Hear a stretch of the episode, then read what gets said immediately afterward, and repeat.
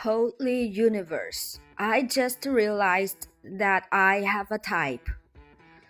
Oh, I'm shocked, I'm astonished, because I have been madly in love with the football star Trent Alexander Arnold. I like his smile. I like everything about him. He's such a dream come true.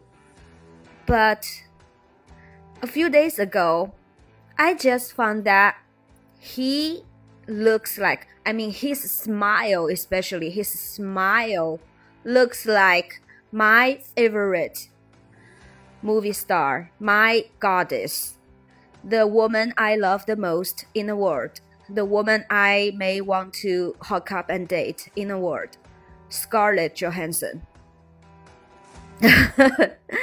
so, I fucking have a type in men and women. Um, so in the end, I choose to love the people, no matter man or woman, they share the similar face, lips, the sexy, thick lips, the cute, sweet smiles. That's my type. I I don't know. I didn't know that Trent Alexander Arnold looks like Scarlett Johansson, but the more I looked at him, I watched I watched his video. I edit video for him because I love him, and because I see so much of him in videos and all these pictures. I observe him because I love him, and then I said, "Hey, his smile."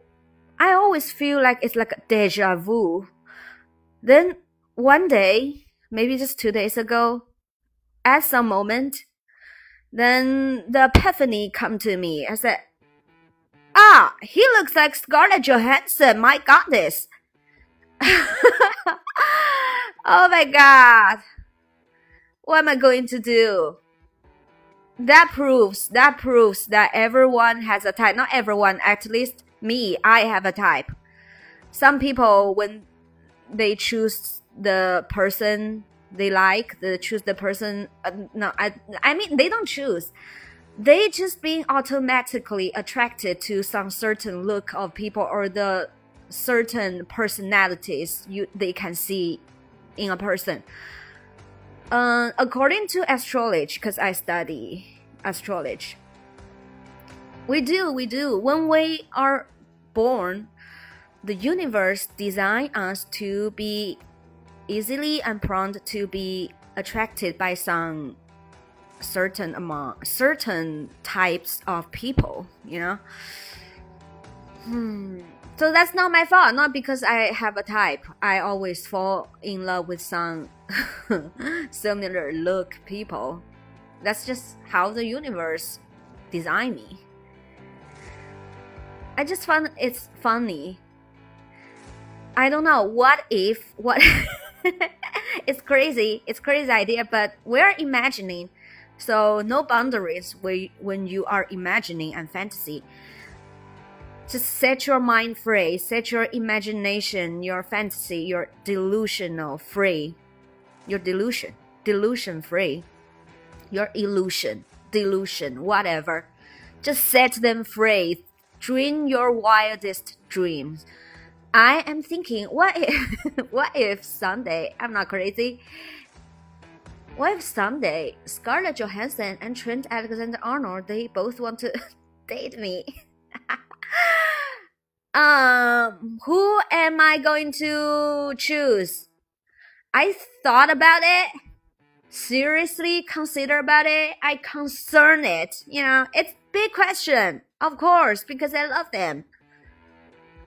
I choose. I will just take Scarlett Johansson as my lesbian lover and Trent Alexander Arnold as my heterosexual lover. That's it. We don't choose, we just have it all. All in, that's it. I don't know. Mm, I found in my life, I am very easily to be uh, attracted by bad boys. I didn't realize that. my friend told me you love bad boys. You love these boys who exude some dark or some Constantine vibe. And then I think about it and huh, kinda true, kinda true. True, true, true. Mm. Is that good or bad? That doesn't matter. As long as we are happy and fall in love with someone is always amazing. That's just what I want to say. Maybe pay attention to yourself, pay attention to your loving your loving orientation. Is that the correct way to say? Sorry, my English is not perfect. Maybe you could uh, find out that you may have a type too. If the type is not good to you, is bad to you, to your relationship, your love, your whole life, you need to change your type. Yeah. Because maybe when the universe designed us, the type is kind of like a karma, you know, it's the type is to to practice you to set obstacles for you for you to grow up. But uh, when you reach some certain point of your life, you should realize that this type is no bueno baladi. Baladu? Baladi?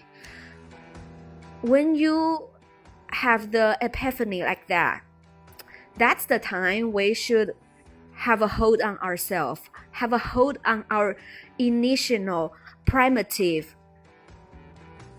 passion we should cut off this attraction, this affection to this type of people.